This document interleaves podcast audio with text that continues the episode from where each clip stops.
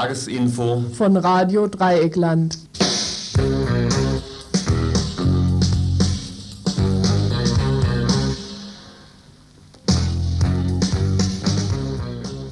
Ihr hört das Tagesinfo vom Donnerstag, den 18. November 1993. Hallo, guten Abend. Hier wieder mal beim Info Donnerstag.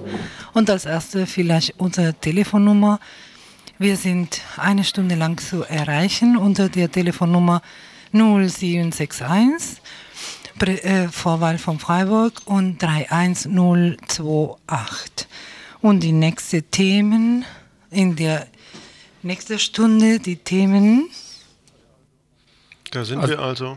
Fängst du an? Gut. Genau, wir fangen also an mit einem Beitrag über die Vier-Tage-Woche. Es geht darum, dass heute in Wolfsburg im VW-Stammwerk die ersten Verhandlungen oder eigentlich schon die zweiten Verhandlungen, letzte Woche war ja auch schon ein Ansatz zwischen dem VW, ähm, zwischen der IG Metall und dem VW-Vorstand stattgefunden haben was da jetzt rausgekommen ist und was hinter diesen vier Tage Wochen Überlegungen der Unternehmer stecken, wird es in dem Beitrag gehen. Davor eine kleine Meldung über einen Anschlag in Köln gegen den IG Metall, äh, ja, nee, nicht den IG Metall, sondern den Metallarbeiterverband. Danach dann kurzer Bericht über die stattfindende Demonstration am nächsten Samstag in Bonn, Thema Kurdistan.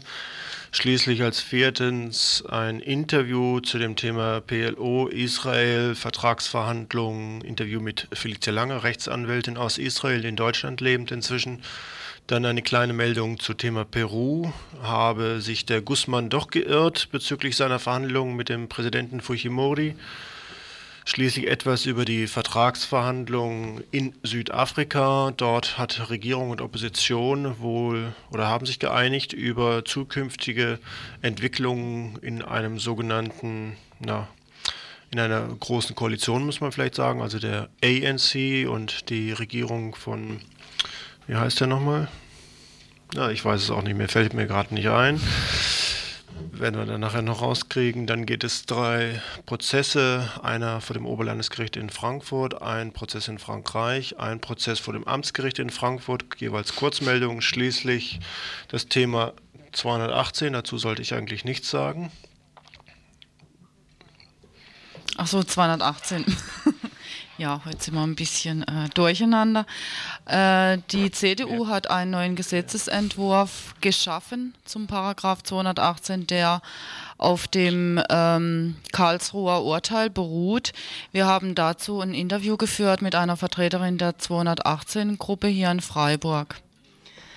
Dazu auch eine kleine Meldung über den vorgeschlagenen Frauenstreittag und auch eine sehr schöne, nette, interessante Meldung aus Nicaragua.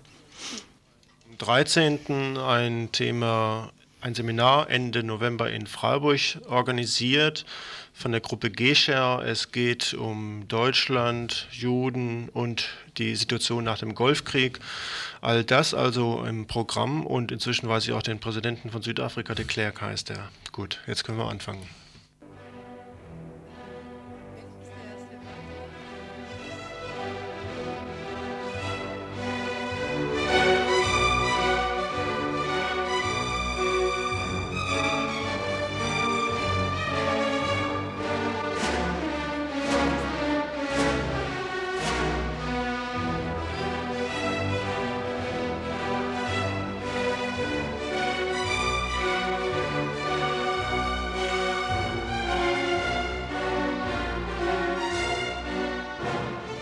Ihr hört das Tagesinfo vom Donnerstag, den 18. November 1993.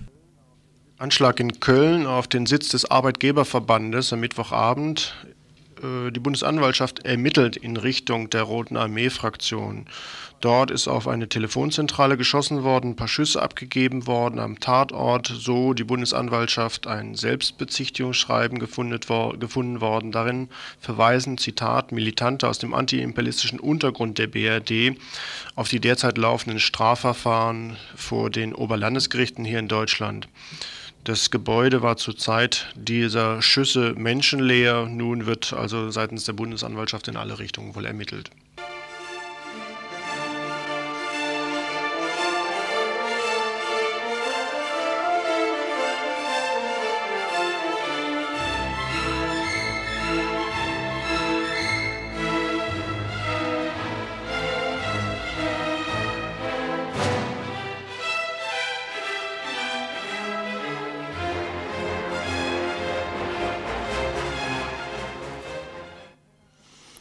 Heute trafen sich in Wolfsburg die Verhandlungsführer der IG Metall und des VW-Vorstandes, um die Verhandlungen zur Einführung der Viertagewoche fortzusetzen.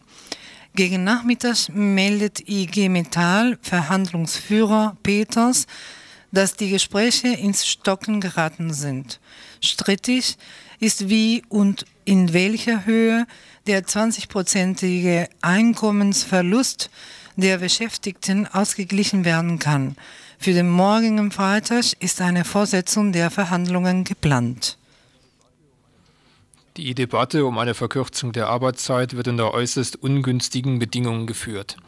3,5 Millionen Menschen sind offiziell erwerbslos. 1994 soll selbst nach dem optimistischsten Herbstgutachten die durchschnittliche Arbeitszeit auf über, Arbeitslosenzahl auf über 4 Millionen klettern. Die Beschäftigungszahlen des Betriebes, also VW, der in Sachen Vier-Tage-Woche vorbrächte, sprechen für sich. 1991 arbeiteten bei VW 131.000, heute sind 102.000 beschäftigt. Die aktuelle Erpressung der Konzernleitung lautet, entweder Abbau von weiteren 30.000 Beschäftigten oder die Vier-Tage-Woche. Das Nähere regelt das Kleingedruckte im neuen Haustarifvertrag. Mindestens drei Haken kennt das Modell Vier-Tage-Woche, das derzeit von einigen Vertretern der Unternehmer vorgeschlagen wird. Diese soll mit erheblichen Lohnkürzungen verbunden sein. Im Fall VW ist die Rede von 16 bis 20 Prozent weniger Lohn netto. Von Lohnerhöhungen, die wenigstens den Reallohnverlust durch Inflation ausgleichen, ist keine Rede mehr. Der Präsident des, der Bundesvereinigung der Industrie Neckar fordert gar weit mehr als 20 Prozent Lohnsenkung. Dies läuft auf eine Spaltung der Belegschaften hinaus. Ein Teil wird einen solchen Lohnverzicht wegstecken können, der größere Teil jedoch kann dies nicht. Das Modell läuft nicht auf eine echte Vier-Tage-Woche, sondern auf Flexi hoch 2 hinaus. Daher wird bewusst nicht der Weg Kurzarbeit beschritten. Schwammig heißt es bei VW, es gehe um flexible Modelle sowohl in der Jahresarbeitszeit mit arbeitszeitfreien Blockzeiten als auch um eine täglich verkürzte Arbeitszeit. Das ist etwas völlig anderes als eine 32-Stunden-Arbeitswoche von Montag bis Donnerstag. Just dieser Tage legte das Bonner Kabinett den Entwurf für ein neues Arbeitsgesetz vor. Danach soll eine wöchentliche Arbeitszeit von bis zu 60 Stunden über Monate hinweg, so heißt es dort, und, Zitat, eine unbegrenzte Ausdehnung der Nachtarbeit für alle Arbeitnehmer, Zitat Ende, zugelassen sein. Die Modelle beinhalten keinerlei Garantie zum Erhalt der Beschäftigung. Im Gegenteil. Mehr Flexibilisierung heißt Leistungsverdichtung, heißt gleiches Produkt mit weniger Beschäftigten, heißt neuer Belegschaftsabbau. Das Fatale dabei ist, die Unternehmer bestimmen paradoxerweise die aktuelle Debatte um die Arbeitszeitverkürzung. Die Gewerkschaften hechen hinterher. Nach dem Prinzip von Radio Erivan im Prinzip ja. Der Einstieg in die Tarifrunden angesichts des erwerbslosen Rekords, in erster Linie Lohnforderungen zu stellen, war grundfalsch. Derzeit ist bei der IG Metall im Gespräch, eine 4%-Forderung mit betrieblichen Öffnungsklauseln zu verknüpfen. Dann könnten die Betriebsräte für ihren Betrieb die Lohnerhöhung oder Teile derselben mit kürzeren Arbeitszeiten verrechnen. Das läuft auf noch mehr Differenzierung, noch mehr Schwächung der Schwachen, weiter reduzierte Kampfkraft hinaus. Das Thema Arbeitszeitverkürzung muss offensiv durch die Gewerkschaften aufgegriffen werden. Da ist zunächst festzustellen, dass offensichtlich zum Beispiel von VW anerkannt wird, Arbeitszeitverkürzung schafft Arbeitsplätze. Bisher gilt für die meisten Unternehmer, das stimmt nicht. Kanzler Kohl findet Arbeitszeitverkürzung absurd und töricht. So dann gilt, wer jetzt, wie der Präsident der Industrie Neckar, die Löhne weiter kürzen will, will das Umkippen der Krise in die Depression. Es ist zu fordern, vier Tage Woche für alle als Teil des gesellschaftlichen Kampfes gegen die Erwerbslosigkeit. Bei 25,3 Millionen abhängig Beschäftigten schafft ein Fünftel weniger Arbeitszeit rund 5 Millionen neue Arbeitsplätze. Just so viele Menschen hat die Zeitung Wirtschaftswoche als tatsächlich ohne Arbeit gezählt. Ein voller Lohnausgleich für diese insgesamt 30 Millionen Lohnabhängigen kostet rund 200 Milliarden Mark. Die Finanzierung der aktuellen Erwerbslosigkeit kostet kostet jedoch mehr als 200 Milliarden jährlich Arbeitslosenunterstützung, Sozialhilfe, Weiterbildung, Frühverrentung und Steuerausfällen zusammengerechnet. Die Arbeitszeit bliebe dieselbe, die Arbeitsleistung wäre eine größere, die armen Unternehmer müssten nicht einmal den Lohnausgleich bezahlen. Dieser ließe sich aus Umschichtungen der verschiedenen Haushalte finanzieren. Vor allem die Erwerbslosigkeit ist beseitigt. Und wenn Kanzler Kohl erneut mit seinem Freizeitpark-Argument daherkommt, dann werden ihm Fragen wie die folgende entgegengehalten. Wie ist zu erklären, dass 134 Bundestagsabgeordnete im Bonner Freizeitpark Sozialwohnungen für zum Teil 280 Mark Monatsmiete kalt in Anspruch nehmen? Im Übrigen verweisen wir darauf, wir haben nichts gegen einen kollektiven Freizeitpark, zum Beispiel jeweils freitags nach Beendigung der Viertagewoche. Ihr hört das Tagesinfo vom Donnerstag, den 18. November 1993.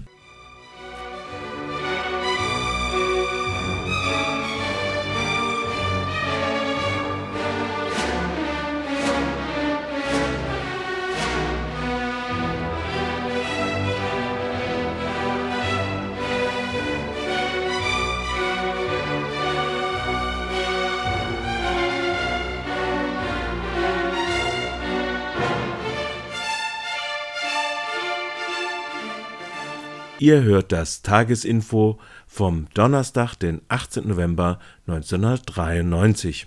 Frankreich, dort vielleicht zu Anfang doch noch ein Zitat aus der Türkei vom Generalstabschef Doran Güneş. Wir werden sie im In- und Ausland bis März 1994 totschlagen. Gestern und heute fanden in Frankreich großflächige Durchsuchungsaktionen gegen kurdische Zentren statt. In Straßburg, Rouen, Marseille, Lyon, Paris wurden Kontrollen vorgenommen. Nach vorliegenden Berichten wurden mehr als 100 Menschen festgenommen, einige seien davon inzwischen wieder freigelassen worden. Hier zieht Frankreich zum einen nach, was vor zwei Wochen schon in Deutschland passierte, zum anderen wird wohl auch getestet in Frankreich, wie stark ein Widerstand gegen das Verbot der PKK in europäischen Ländern ist.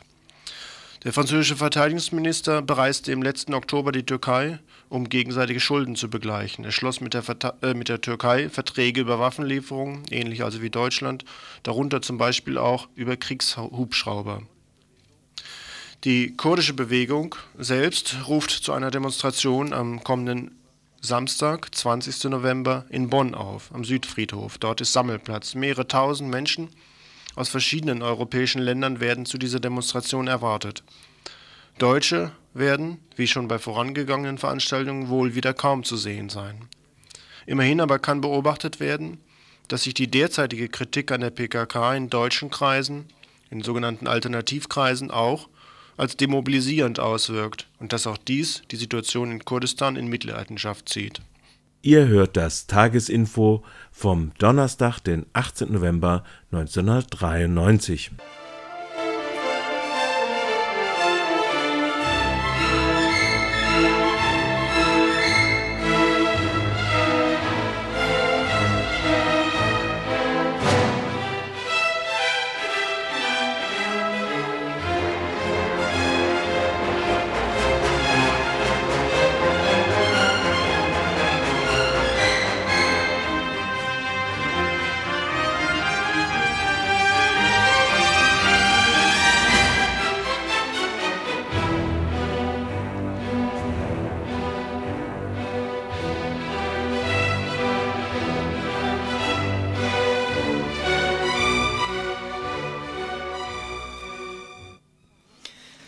Friedensverhandlungen zwischen der PLO und Israel.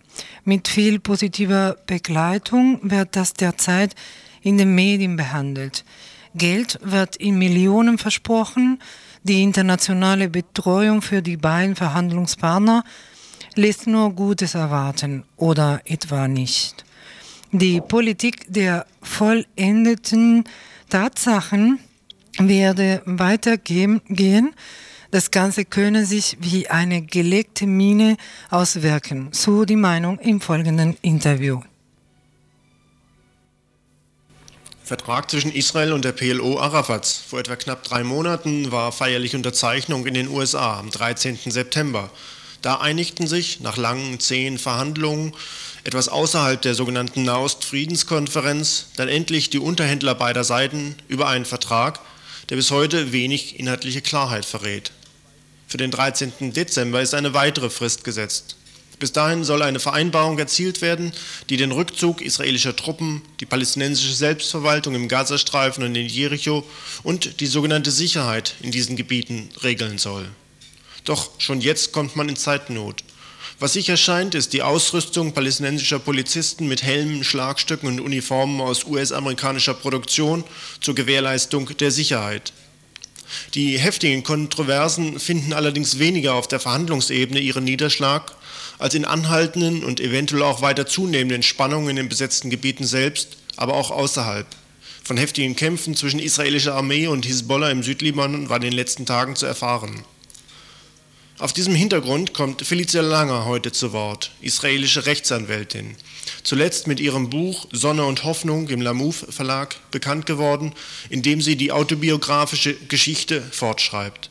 Felicia Langer kam vor etwa drei Jahren nach Deutschland, wollte in Israel nicht länger als Alibi dienen, als Alibi dafür, dass es durchaus Kritik an anhaltenden Menschenrechtsverletzungen in den besetzten Gebieten gibt, aber sie als Vertreterin vieler palästinensischer Angeklagte dort nicht viel ausrichten konnte. Ihre Einschätzung dieses Vertrages vom 13. September 1993. Ich jubele nicht. Ich habe eine kritische Stellungnahme. Leider habe ich jahrelang für seinen Vertrag äh, auch äh, gewartet, aber nicht für so einen. Naja. Und äh, ich muss meine Vorbehalte sagen auch, dass Israel wird die Quelle aller, aller Autorität in den besetzten Gebieten bleiben und dass die Souveränität in den israelischen Händen bleibt und das wird eine begrenzte Autonomie bleiben und was wesentlich ist auch, dass die Siedlungen bleiben, ohne Vorbedingungen äh, sie weiter äh, zu unterstützen oder zu, zu entwickeln. Und das ist eine Mine, die zur Explosion bringen kann. Die, die, die Explosionen, wie wir hören schon auch heute, die israelische Armee und die anderen Sicherheitskräfte bleiben, wo Israel sie haben will, wenn die das unterzeichnen, jetzt in, in Kairo. Nicht in der Stadt Gaza, aber neben, um die Siedlungen zu schützen. Und äh, die Armee wird auch die Straßen und die freien Bewegung von Israelis überwachen. So Israel, ja. Und Jerusalem ist ausgeklammert und wurde weiter besiedelt. Jetzt ähm, habe ich einen Bericht bekommen, dass äh, 13.000 neue Wohnungen äh, in Umgebung von Jerusalem äh, gebaut werden. Das heißt, dass die Politik von folgenden Tatsachen wird weitergehen. Äh, und äh, ich fürchte, dass die einzige Lösung, das, das heißt ein palästinensischer Staat neben Israel in den allen besetzten Gebieten, äh, wird nicht zustande kommen, weil die sind keine Voraussetzungen, voraus, äh, äh, wird nicht zustande kommen, weil die sind keine Voraussetzungen für seinen Staat. Und deshalb, ich fürchte, dass das, das wird alles bedeuten, eine palästinensische Verwaltung von der israelischen Besatzung. Noch eine weitere Kritik fällt Felice Lange ein. Die Menschenrechte-Situation ist sehr schlimm jetzt. Man kann wohl sagen, dass Israel äh, äh, ist so grausam jetzt in den besetzten Gebieten und das weiß, weiß ich von, von meinen Berichten und heute habe ich mit Jerusalem auch gesprochen. So wie während der Intifada und äh, die Siedler machen alles, was sie wollen äh, nach der Ermordung von Siedlern. Die bestrafen kollektiv die Palästinenser und die israelische Armee schaut zu und macht gar nichts. Aber hat es denn keine Fortschritte gegeben? Äh, hat man äh, befreit 617 Palästinenser, aber das ist nur 5% von den Palästinensern, die in den israelischen Gefängnissen sind. Und äh, so wie ich gesagt habe, auch man tötet und insbesondere jetzt äh, auf, auf diese äh, Polizei und Armee sperren. Äh, ich habe auch einen Bericht äh, von, von Menschenrechtsorganisationen in, in, den besetzten Gebieten und äh, in Israel.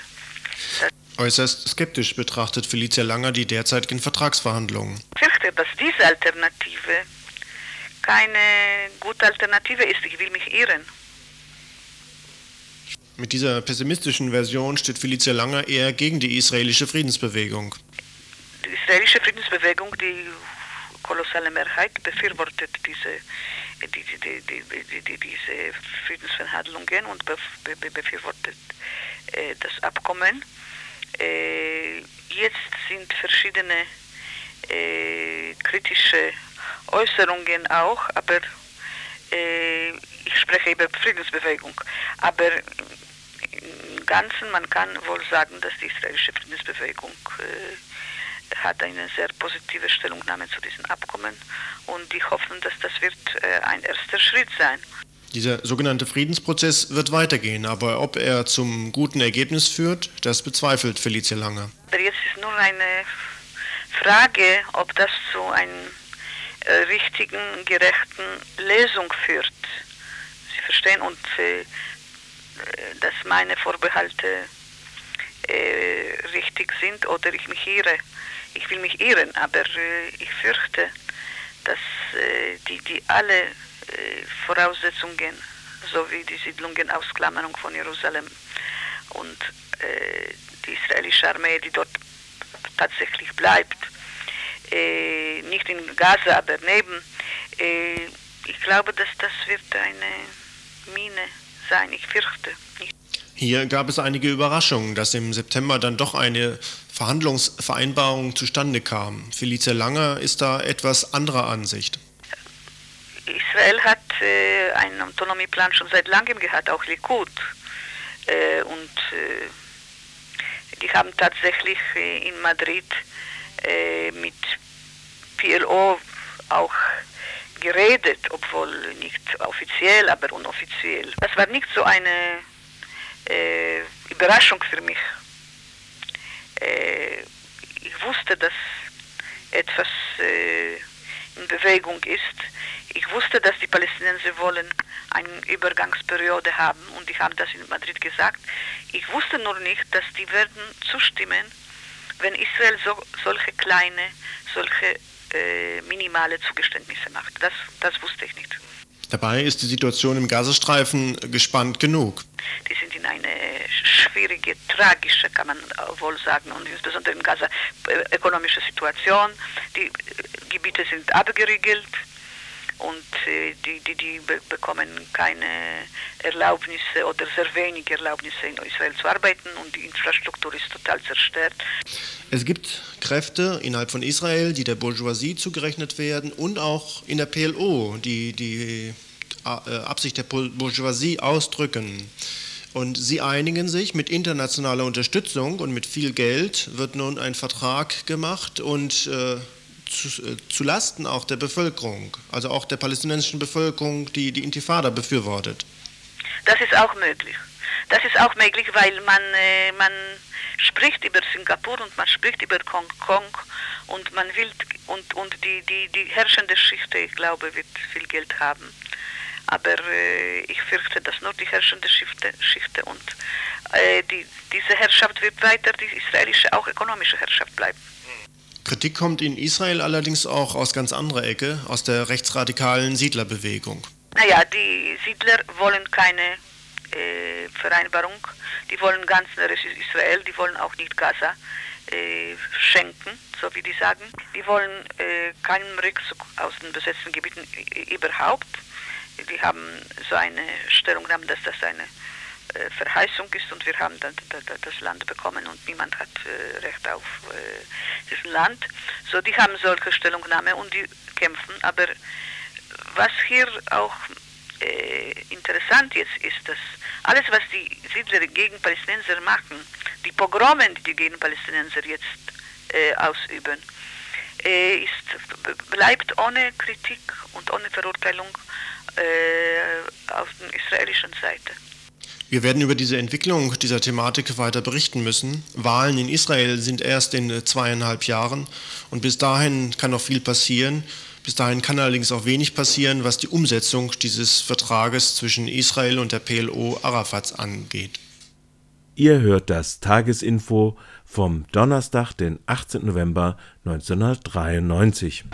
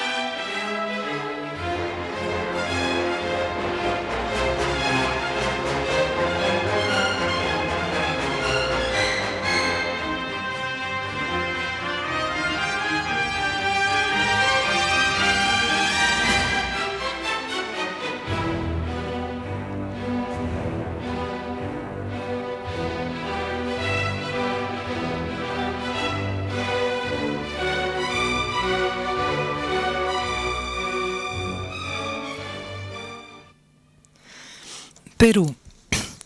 Laut Meldungen, die uns erreicht haben, hat die geheime Führung von Sendero Luminoso das angebliche Angebot des inhaftierten Sendero-Chefs Abimael Guzman zu Friedensverhandlungen mit der Regierung als plumpen Schwindel vom Präsident Fujimori bezeichnet. In dieser Meldung heißt es weiter, dass im Sinne Abimael Guzman, des Chefs der Partei und der Revolution, der Volkskrieg fortgesetzt werde.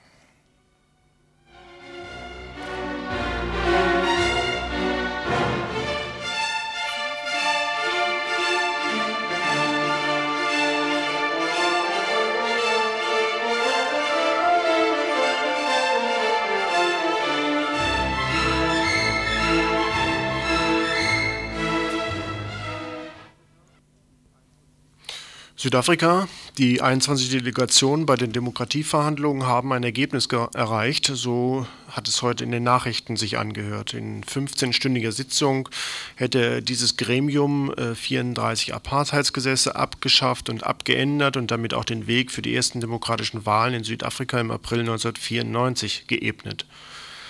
Nun soll dies vom Parlament noch am nächsten Montag gebilligt werden, aber es gibt auch kritische Anmerkungen zu dieser ganzen Entwicklung. In Südafrika wurde gestern ein Interimsabkommen über eine Übergangsverfassung unterzeichnet. Hierzu einige Aspekte. Was in Namibia, der zweitletzten Kolonie im südlichen Afrika, verhindert werden konnte, nämlich die Einrichtung einer Interimsregierung, die den Umbau der Macht der Weißen begünstigt und verlängert hätte, wurde für Südafrika jetzt wahrscheinlich versiebt. Einen stattfindenden Umdenkungsprozess beschreibt ein ANC-Vorsitzender der Region Johannesburg etwa im Gefängnis von Robben Island haben wir uns davon geträumt, unsere Befreiung nach dem Vorbild von Mosambik zu erkämpfen. Doch der Widerstand und die Unterstützung aus dem Ausland reichten nicht, um das Regime zu stürzen. Deshalb wird jetzt Mandelas Werk der Verhandlungen Versöhnung genommen. Und Matthew Fosa vom ANC sagt, wenn Sie Würstchen und Demokratie lieben, dann schauen Sie nicht zu, wie sie gemacht werden. Hierzu gibt es aber makabre Assoziationen, nämlich die Gewalt, die da stattfindet. Wenn Mann, Frau bedenkt, dass die Apartheid und ihre Unterstützer mittels Gewalt, Geld und Desinformation und Tribalismus es geschafft haben, den schwarzen Widerstand zu spalten und über ihre bezahlten Marionetten die Mehrheitsmacht der Schwarzen in Gewalt und Gegenwehr sich zersetzen lassen, so hat es in den letzten Jahren in dieser inszenierten und reaktiven Gewalt mindestens 12.000 Menschenleben gekostet. Das setzte den ANC so weit unter Druck, dass er nach Wegfall von Hardlinern den Frieden erbetteln musste und ihn nicht bekam. Mandela selbst wurde zum Zwecke der gekonnten Einigung, eher gesagt Anpassung und Verwaltung der Kompromisse in der Misere freigelassen aus dem Gefängnis. Leuten aus der ANC-Führungsschicht wurden auch die angenehmen Seiten des Wohlstands schon zuweilen angedient. Aber das bleibt nicht widerspruchslos und die Jugendlichen in den Townships fühlen sich alleingelassen und suchen nach konsequenteren und radikaleren Lösungen. Das kann dann Überraschungen bei der Wahl im nächsten Frühjahr geben. Auch in Simbabwe siegte 1979-80 nicht die von den Westmedien favorisierte Popularität suggerierende Partei. Solchem vorzubeugen sind wohl die Bemühungen der Wahlhelfer des ANCs zu verstehen, die derzeit mit Listen Leute persönlich zur Entscheidung bringen wollen, was einem persönlichen Druck gleichkommt. Ein ANC-Vertreter noch weiter, wenn die Demokratie dann fertig ist, schmeckt sie gut. Was nicht schmecken wird, sind die Sachzwänge, die noch weniger Spielräume als Zimbabwes Lancaster House Abkommen beinhalten wird. Da werden wohl mehr als eine Milliarde Dollar pro Jahr für Pensionen für die ehemaligen Peiniger und Unterdrücker bei Polizei, Geheimdienst, Militär gezahlt werden müssen. Die Schweinereien mit den Pensionszusagen, so ein Diplomat, sind schon gelaufen. Der ANC gab weiter eine Jobgarantie für fast 1,2 Millionen Beamte, die im aufgeblähten Apartheids- und Verwaltungsapparat saßen. Außerdem behalten die Militärs der Apartheidsmaschinerie ihre hohen Ränge, während sich frühere Homeland-Soldaten und Mitglieder bewaffneter Gruppen, die integriert werden sollen, erst hochdienen sollen. Auch mit Mandelas Appell an die Jugendlichen, sie sollen sich in das gemischte Militär einschreiben, wird der Arbeitslosigkeit von 50 Prozent wohl kaum etwas von ihrem Zündstoff genommen werden können. Umverteilung der wirtschaftlichen Macht und des durch die schwarzen Massen erwirtschafteten und erpressten Reichtums ist kein Gegenstand der Debatte mehr. Die Weißen genießen in der Mehrheit wohl weiter und weitgehend allein die Vorzüge einer auf ihren exklusiven Vorteil ausgerichteten Wirtschaftssystems, während die Mehrheit der Schwarzen täglich ums Überleben kämpfen muss. Auch wenn das Bruttosozialprodukt wächst, wie letztmals 1984, auch wenn große Firmen mit einer Beratergruppe Plattform für Investitionen einrichten wollen, die die Kapitalflüsse und Interessen nach Südafrika locken, zu suggerieren, dass es jedes Jahr einen Zuwachs an 800.000 Arbeitsplätze geben könnte in einem Wiederaufbauprogramm mit 16,7 Milliarden Mark, ist Schwachsinn. Und dass die meisten Investitionen Rationalisierungszwecke erfüllen und kaum neue Arbeitsplätze schaffen, ist schon seit den 80er Jahren bekannt.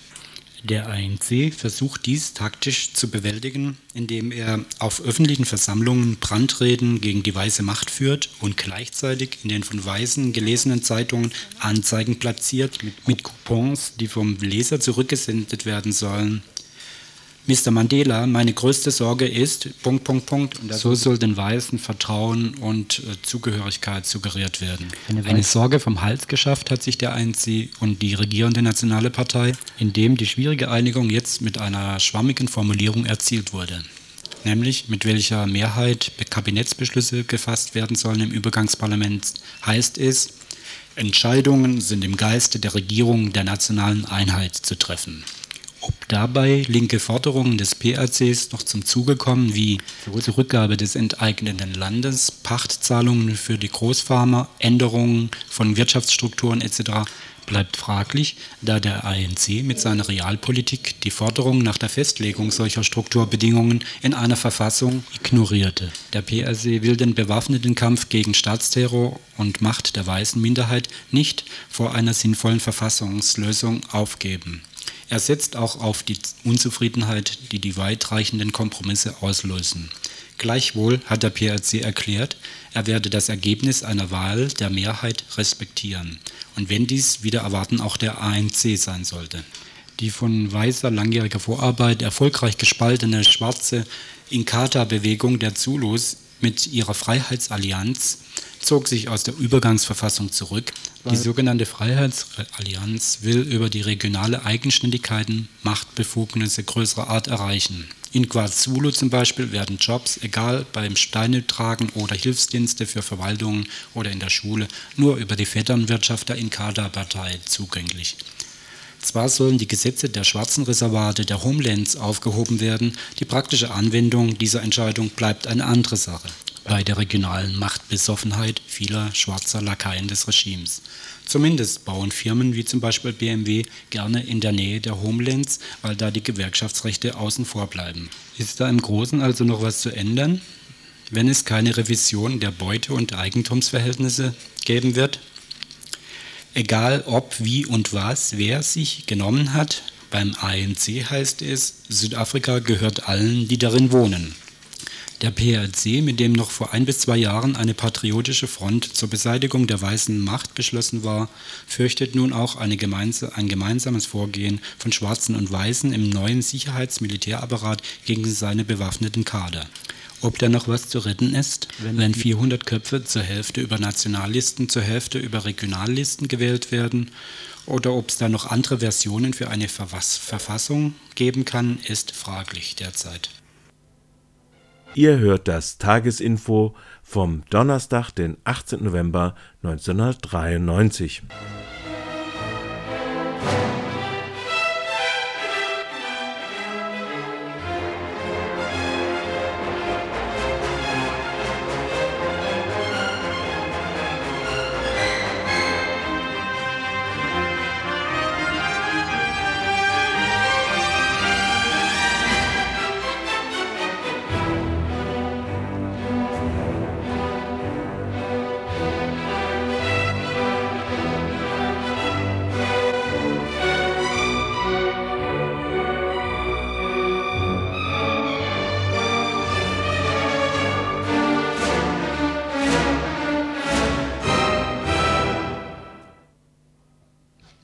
Wir kehren noch einmal ganz kurz nach Frankreich zurück. Am letzten Dienstag, den 16. November, begann in Paris der Prozess gegen vier Mitglieder von Action Direct. Alle sitzen schon seit sechs Jahren hinter Gittern. Jean-Marc Rouillon, Nathalie Menillon, Joël Aubran und Josh Cipriani. Dieser Prozess gegen sie soll drei Wochen dauern. Zuständig ein Sonderschwurgericht, scharfe Kontrollen am Eingang und im Gerichtsgebäude. Wir kennen das. Verhandelt wird der Widerstand der 80er Jahre dieser Gruppe, der Action Direct.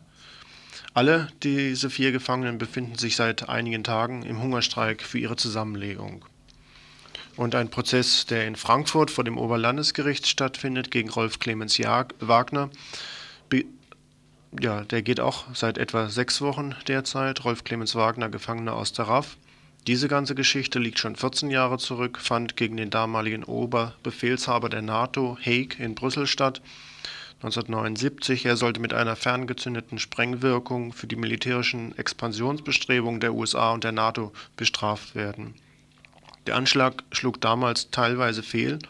Ein paar Zehntelsekunden fehlten, um seine gepanzerte Limousine voll zu treffen.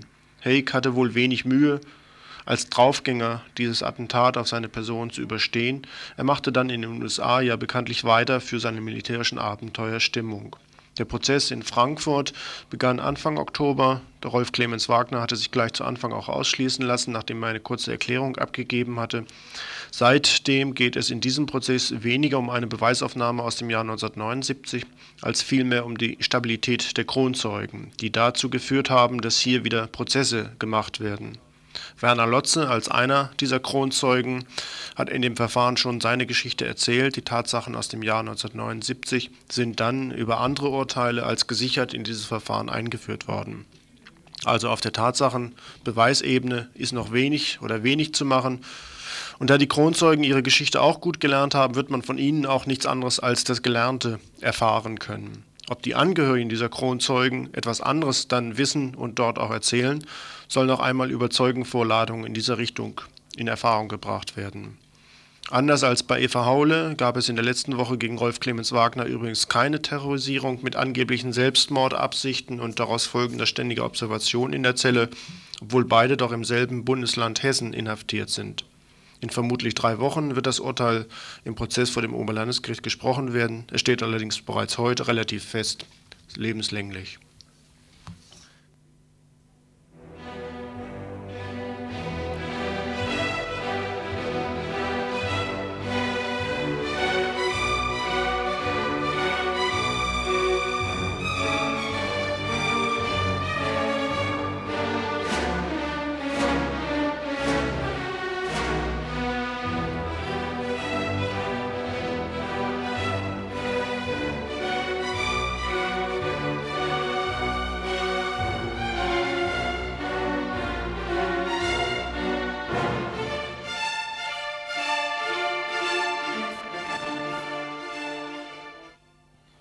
Der folgenden Meldung geht es auch um einen Prozess. Es wurde verhandelt gegen einen 32-jährigen Arbeiter aus Bötzingen.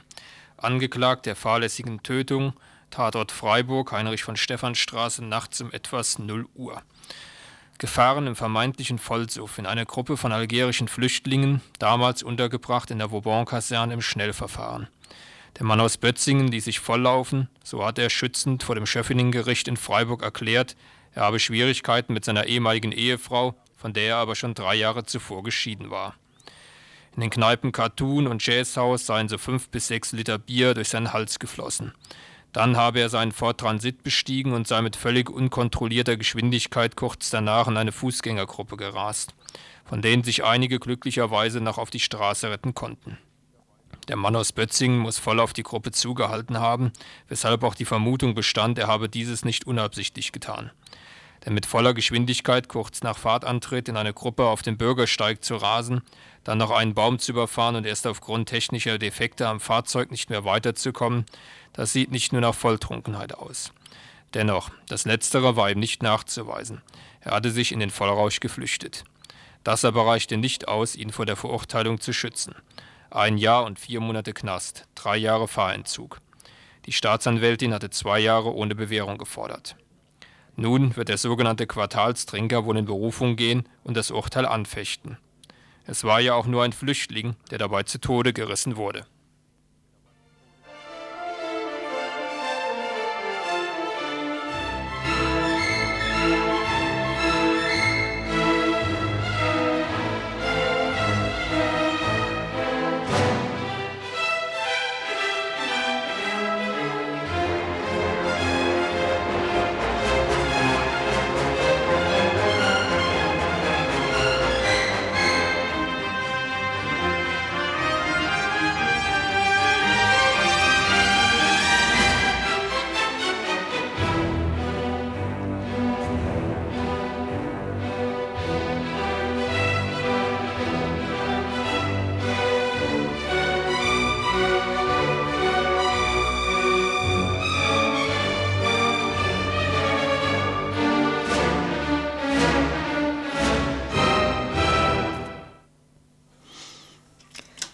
Neben den vielen Verschlechterungen, vor allem für Flüchtlinge, Arbeitslose, Sozialhilfeempfängerinnen und Arbeiterinnen, hat die Regierung, Regierungspartei relativ unbemerkt von der Öffentlichkeit einen Gesetzentwurf vorgelegt. Dieser Entwurf betrifft uns Frauen, genauer gesagt die Beschneidung unserer, unseres Rechtes zum Schwangerschaftsabbruchs von Seiten des Staates.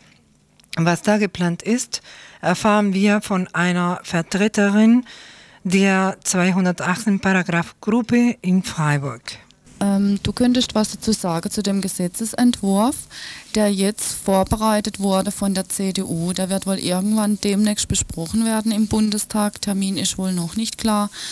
Aber wie ist denn der Inhalt von dem Gesetz? Das ist ein ziemlich umfangreiches, dickes Blatt. Also ich habe mir das auch angeschaut und es war ziemlich schwer da durchzusteigen. Vielleicht kannst du das in einfachen Worten mal erklären, was die jetzt davor haben. Ja, in einfachen Worten das zu erklären, das dürfte ziemlich schwierig sein, weil das Ding ist wirklich so kompliziert, wie man sich nur irgendwie vorstellen kann. Was auf jeden Fall klar sein wird, ist, dass sich dieses Gesetz sehr nah an dieses Urteil vom Bundesverfassungsgericht vom Mai halten wird. Und zwar ganz einfach deswegen, weil die so enge und klare Vorgaben gemacht haben, dass da äh, der Bundestag kaum mehr drum kommen wird, bis auf ein paar Kleinigkeiten. Und deswegen äh, stelle ich jetzt einfach nochmal so ganz kurz das Urteil dar und äh, das heißt dann letztendlich auch schon wieder dieses Gesetz. Also dieses Urteil, das ging davon aus, dass es eine äh, letztendlich eine Fristenregelung geben soll. Das heißt also bis zum dritten Monat äh, kann jede Frau einen Abbruch machen. Dieser Abbruch ist aber rechtswidrig äh, aber straffrei dann auch wieder. Das heißt also, mit diesem rechtswidrig, da wird so ein moralisches Unwerturteil über einen Abbruch ausgesprochen. Äh, trotzdem soll die Frau nicht bestraft werden. Und das ist juristisch eine völlig seltsame und komische Konstruktion, aber die brauchen das halt irgendwo, um im Gesetz da durchzukommen. Was ganz wichtig ist, äh, die Frau, die muss sich einer Zwangsberatung unterziehen, bevor sie den Abbruch macht. Und diese Zwangsberatung, die ist ziemlich verschärft. Das heißt, die Frau soll mehr oder weniger darauf äh, hinberaten werden, dieses Kind auszutragen. Also da soll wirklich mit allen Mitteln gearbeitet werden. Zum Beispiel ähm, soll der Berater oder die Beraterin die Frau eventuell noch mal zu einem neuen Termin einbestellen können, wenn er denkt oder sie denkt, dass das Beratungsziel, nämlich Schutz des ungeborenen Lebens, noch nicht erreicht ist und so weiter und so weiter. Und das ist eine ziemlich üble Geschichte. Welche Stelle mache denn dann diese Beratung? Das machen nach wie vor die Beratungsstellen äh, die bisher auch schon Beratung gemacht haben, Pro Familia zum Beispiel, Arbeiterwohlfahrt, dann Sozialdienst katholischer Frauen, Diakonie und Gesundheitsamt. Nur was da jetzt leider dazu kommen wird, ist, dass die ganz, ganz stark unter staatliche Kontrolle gestellt werden. Bisher hatten die ja immerhin einen gewissen Spielraum und der soll jetzt weitgehend wegfallen. Und das ist natürlich in Bundesländern wie zum Beispiel Bayern oder Württemberg eine ziemlich üble Geschichte. Weil da eben so die Hardliner oder Lebensschützer und Reaktionäre äh, ziemlich ihre Finger draufhalten können. Also indem sie zum Beispiel in Beratungsstellen einfach die Lizenz entziehen. Mhm. Ja, dann kommt noch dazu, ähm, dass es nach wie vor Indikationen gibt, also so wie bisher. Und zwar ist bisher in diesem Urteil so, dass es äh, die medizinische und die eugenische Indikation geben soll. Das heißt also, ähm, dass eine Frau dann ihren Abbruch bezahlt kriegt von der Krankenkasse, was sie mit einem ja, was sie sonst nicht äh, kriegt, weil das habe ich vorhin noch nicht gesagt, die Frau muss ja in Zukunft einen Abbruch immer selber zahlen. Nur eben, wenn eine medizinische oder eugenische Indikation vorliegt. Und für uns ist es auch schon wieder so eine ganz klare Aussage, was dieses Gesetz eigentlich will. Nämlich es soll nur darum gehen, dass äh, gesundes deutsches Leben geschützt wird. Und dass aber sobald die Gefahr besteht, dass das Kind eventuell behindert sein könnte, äh, da ist dann von Schutz überhaupt nicht mehr die Rede. Das heißt, es wird da also ganz selektiv geguckt, was ist schützenswert und was ist nicht, nicht schützenswert. Und für uns ist es nichts anderes als behindertenfeindlich und behindertenverachtend auch. Mhm, da wird ja dann auch ganz stark auf solche Vorsorgeuntersuchungen oder sogenannte Vorsorgeuntersuchungen äh, raus, rauslaufen, ne? so Fruchtwasseruntersuchungen. Ich denke letztendlich ja, weil natürlich ganz viele Frauen jetzt sagen werden, gut, wenn wir dann einen Abbruch bezahlt kriegen, äh, wenn eine eugenische Indikation vorliegt, dann äh, könnte ich mir schon vorstellen, dass ganz viele jetzt zu so, Pränataldiagnostik-Geschichten äh, greifen.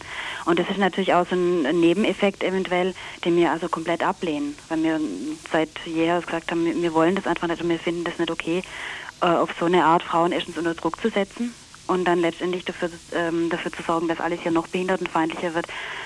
Ähm, weil sonst eventuell den Frauen so aufs Auge gedrückt wird, ja, um Gottes Willen, warum hast du ein behindertes Kind gekriegt? Du hättest doch da irgendwie äh, dich vorher mal untersuchen lassen können und dann einen Abbruch machen können. Hm. Es gibt ja dann auch noch die Krimin kriminologische. Ne? Also Ja. so, im, wenn es sich jetzt zum Beispiel um Vergewaltigung handelt und so, ist das dann da auch mit dabei? Nein, das ist nämlich so ganz eine ganz witzige oder ja, witzig eigentlich überhaupt nicht, aber so eine Konstruktion, ähm, dass die kriminologische Indikation, dass die jetzt äh, wegfällt und dass die Frau ja einfach einen Abbruch machen kann. Also innerhalb dieser ersten drei Monate sind Abbrüche ja straffrei, das heißt die Frau kann hingehen und einen Abbruch machen und dann wird es eben äh, einfach ein bisschen schwierig, wie das kassentechnisch abgerechnet wird. Und da soll dann äh, von äh, soll dann, wenn also wirklich diese Voraussetzungen vorliegen, das heißt, wenn klar ist, die Frau ist vergewaltigt worden, dann soll sie die, äh, den Abbruch bezahlt kriegen. Aber ähm, es läuft, es gibt da keine spezielle Indikation Mhm. mehr dafür. Hm. Und wie lange das dauert, bis es klar ist und so weiter. Ne? Das sind ja dann wieder die Nebengeschichte. Aber die große Frage oder der große Streit jetzt auch zwischen der ähm, Partei, zwischen der Regierungspartei, das ist ja die soziale Indikation. Wie sieht es denn da damit aus? Ja, das ist gerade so eine ganz interessante Geschichte. Und zwar ähm, wollen, soweit ich weiß, SPD und FDP, dass die soziale bzw. Notlagenindikation, dass die wieder in dieses Gesetz reinkommt. Und es hieße also, äh, wenn eine soziale Indikation vorliegt, dann kriegt die Frau den Abbruch bezahlt. Die CDU ist im Moment dagegen. Und was es natürlich sich vielleicht etwas äh, absurd anhört, aber äh, wir halten diese soziale Indikation auch nicht für einen besonderen Glücksgriff. Und zwar äh, deswegen, weil die Voraussetzungen dafür mit Sicherheit ganz, ganz verschärft sein werden. Ähm, und weil es dann, also das heißt, es wird wieder so ein, so ein, ja, es wird dann irgendeine offizielle Stelle geben, die irgendeine Indika oder die diese soziale oder Notlagenindikation dann begutachtet und beurteilt. Das ist mal so der eine Punkt.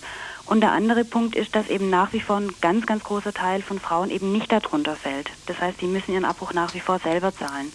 Und das ist ja so der große, äh, der große Haken an dieser ganzen Geschichte, dass die meisten Frauen eben selber zahlen müssen und äh, es dann so sein wird, dass eben die reichen Frauen, die ohne weiteres mal schnell ja, 4 bis 400 bis 1000 Mark abdrücken können, dass für die es natürlich kein Problem ist und für, für die anderen ein riesiges Problem sein wird.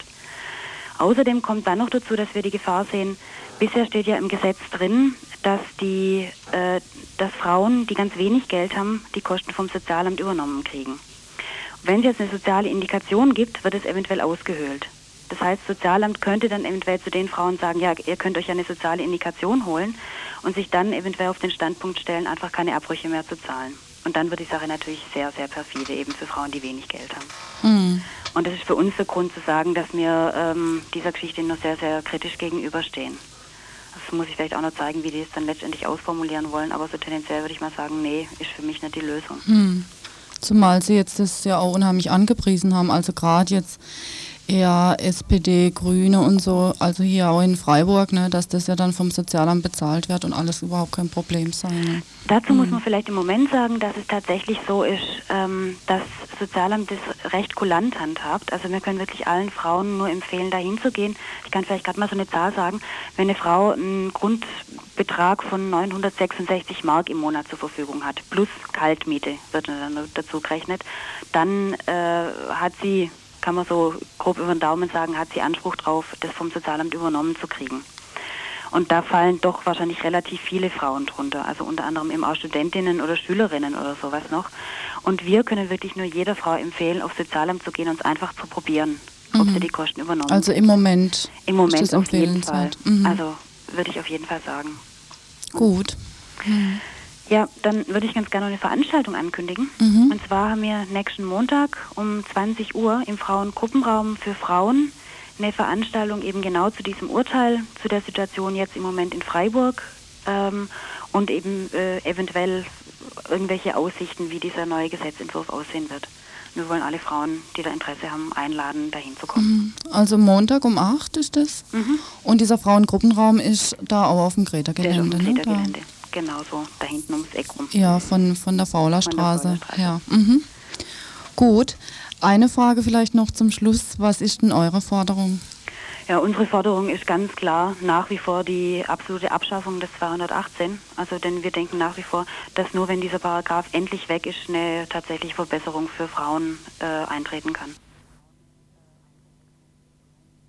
Ihr hört das Tagesinfo vom Donnerstag, den 18. November 1993.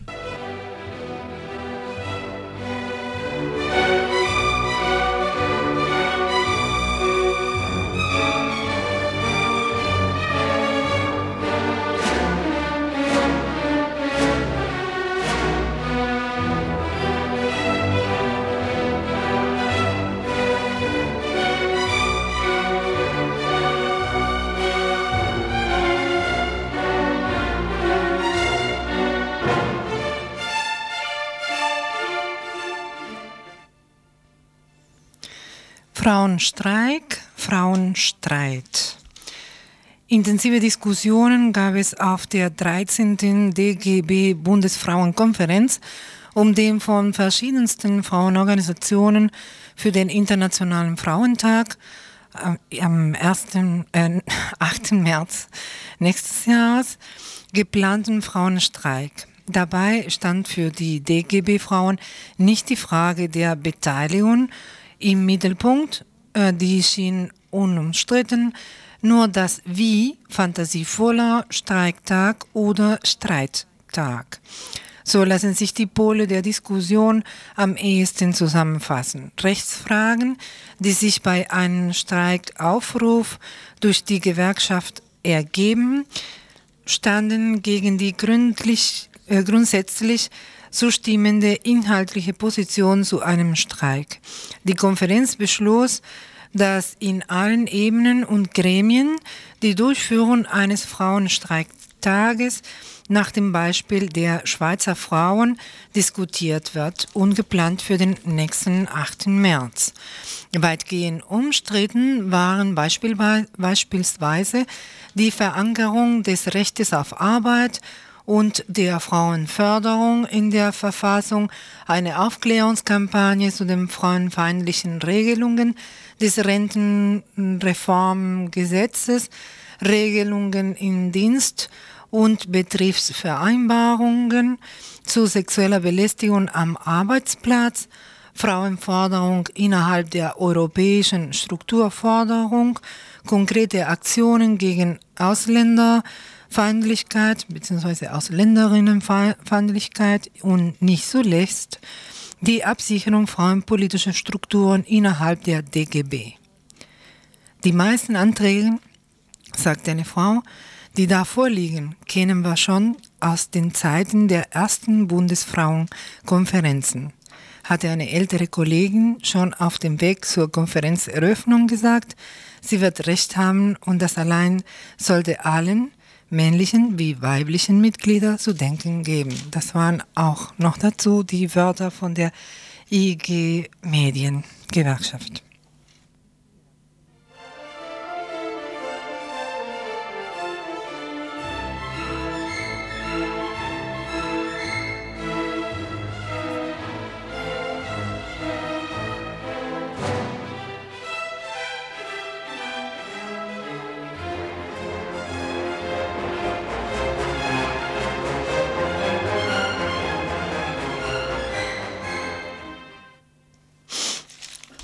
Zwischen dem 31. Oktober und dem 5. November fand in El Salvador das sechste Treffen der Feministinnen aus Lateinamerika und der Karibik statt. Die größte Delegation stellten die Frauen aus Nicaragua. Dort hat sich in den letzten Jahren eine breite und radikale Frauenbewegung herausgebildet. Eine Bewegung, die es wagt, die politische Kultur der lateinamerikanischen Linke zu hinterfragen. Prominente Sandinistinnen gründen den Partido Izquierda Erotica, linke erotische Partei, um ihre Lust an Sexualität, Macht und Politik zu demonstrieren.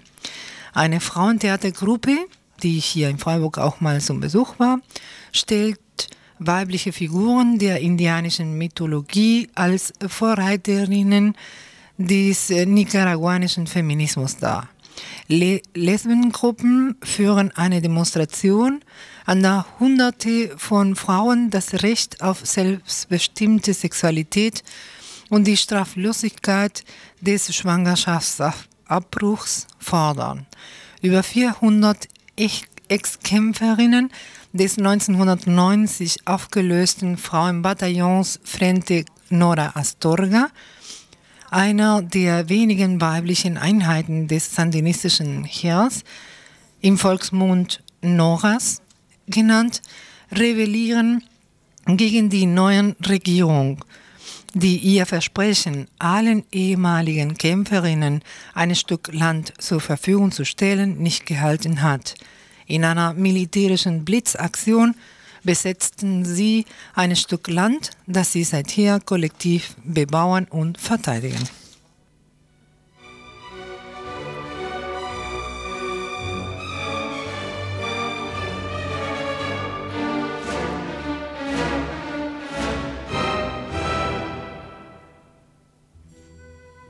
Ihr hört das Tagesinfo vom Donnerstag, den 18. November 1993. Geschau. Von einer Ankündigung eines Seminars ist die Rede, das zwischen hohen Erwartungen und leichtem Scheitern liegen könnte. Ein Konflikt, immer wieder in Sprachlosigkeit endend, prägt auch Geschichte in Deutschland. Die wenig bekannte Gruppe Gescher bemüht sich, das Thema mit Zukunft als Chance und nicht als Flucht vor der Geschichte anzugehen. Ein Thema, welches provozieren soll. Der Golfkrieg, die Juden und die Deutschen. Dazu ein Vertreter der Vorbereitungsgruppe Gescher, hebräisch die Brücke, gegründet vor fünf Jahren. Ob hinter diesem Thema in dieser Formulierung nicht eine zu große Verallgemeinerung steht. Der pauschalisierende Titel ist bewusst gewählt, eben um einerseits pauschalisierende Tendenzen, Gefühle bei uns anzusprechen, Interesse zu locken, aber gleichzeitig auch zum Widerspruch anzuregen und aufzufordern. Wir wollen diese Pauschalisierung platzen lassen, auflösen, zu differenzierter Wahrnehmung und Diskussion beitragen und ermuntern und auch sowas wie einen kleinen Beitrag leisten, dass Juden und Christen vorurteilsfreier damit aber nicht weniger schmerzhaft sich in Zukunft begegnen können. Produktive Diskussion also, die auch nicht vorhat, sich auf der allgemeinen Ebene zu bewegen, sondern ins Detail zu gehen. Die Gruppe Gescher vor fünf Jahren gegründet. Uns verbindet die Überzeugung, dass Geschichte und Religion eine bindende Kraft für die persönliche und gesellschaftliche Orientierung eines jeden Menschen besitzen. Im Horizont individueller und kollektiver Geschichte wachsen wir auf, handeln wir in der Zukunft und formen daraus das Morgen. Fragen, Fehler, Missverständnisse sollen zur Sprache kommen bei dem Seminar Ende November. Zum Beispiel waren während des Golfkrieges unüberbrückbare Gegensätze zwischen deutscher Friedensbewegung und jüdischer Anteilnahme für Israel aufgetaucht, die bis heute nicht diskutierbar geblieben sind. Zum Beispiel ist der 9. November, Pogrom 1938, nur ein Gedenktermin, dem keine weiteren Konsequenzen folgen zum Beispiel ist es richtig, dass aus christlich-jüdischer Sicht derzeit keine Auseinandersetzung zum Thema Rechtsruck in der Gesellschaft vorhanden ist, zumindest in textlicher Hinsicht. So jedenfalls fiel es einem Vertreter der Vorbereitungsgruppe auf, die dieses Seminar Ende November in Freiburg vorbereitet. Was sind die Absichten und die Voraussetzungen? Was sind die Stichworte dazu? Mutlosigkeit, Perspektivlosigkeit auf dem Hintergrund der Erfahrung was in der BRD zur Zeit des Zweiten Golfkrieges an Emotionen herrschte und was davon weiterträgt. Mutlosigkeit auch bei der Erfahrung des Rechtsrucks in der Gegenwart, dass er zwar von allen bedauert wird, aber wir nicht recht damit wissen, umzugehen. Und dass im christlich-jüdischen, da wo Leute vorgeben, Geschichte mit in die Gegenwart hineinzunehmen, dass da Sprachlosigkeit, Ratlosigkeit herrscht, mich das nicht befriedigt und ich weiter fragen möchte. Der Untertitel dieses Seminars trägt den Titel Was wurde aus der Sprachlosigkeit christlich-jüdischer Gruppen in Anbetracht des neuen Rechtsrucks? Da werden Missverständnisse und Fehler genannt. Noch einmal. Missverständnisse darüber, was für mich auch tragend ist, das heißt als Mitglied oder wie ich mich selber verstehe, als Teil der deutschen Friedensbewegung, wie kann ich da zu meinen Idealen in einer ständig wechselnden Problemstellung in der Gesellschaft auch äh, treu bleiben und auch Bezug nehmen, das heißt nie wieder Krieg. Und auf der anderen Seite der Erfahrung, dass Menschen gerade auch von, von Deutschen verfolgt wurden, jenseits aller Rationalität, einfach nur deshalb, weil sie einer bestimmten Religionsgruppe zugehört haben. Das heißt, nie wieder Holocaust, nie wieder Shoah. Wie kriege ich die beiden zusammen? Das ist zunächst mal ein Missverständnis bei mir. Wie kann ich dazu Bezug nehmen? Und dann das Missverständnis, was erwarten andere von mir auf den Hintergrund dieser beiden Phänomene, dass ich äh, mich verhalten sollte und ich aber auch eine andere Perspektive habe. Also eigene Identität als Missverständnis und Dialog als Missverständnis, was wir voneinander erwarten. Soweit das Tagesinfo von gestern. Es folgt Radio International vom Montag. Und zwar jetzt nach einer kurzen Schaltpause.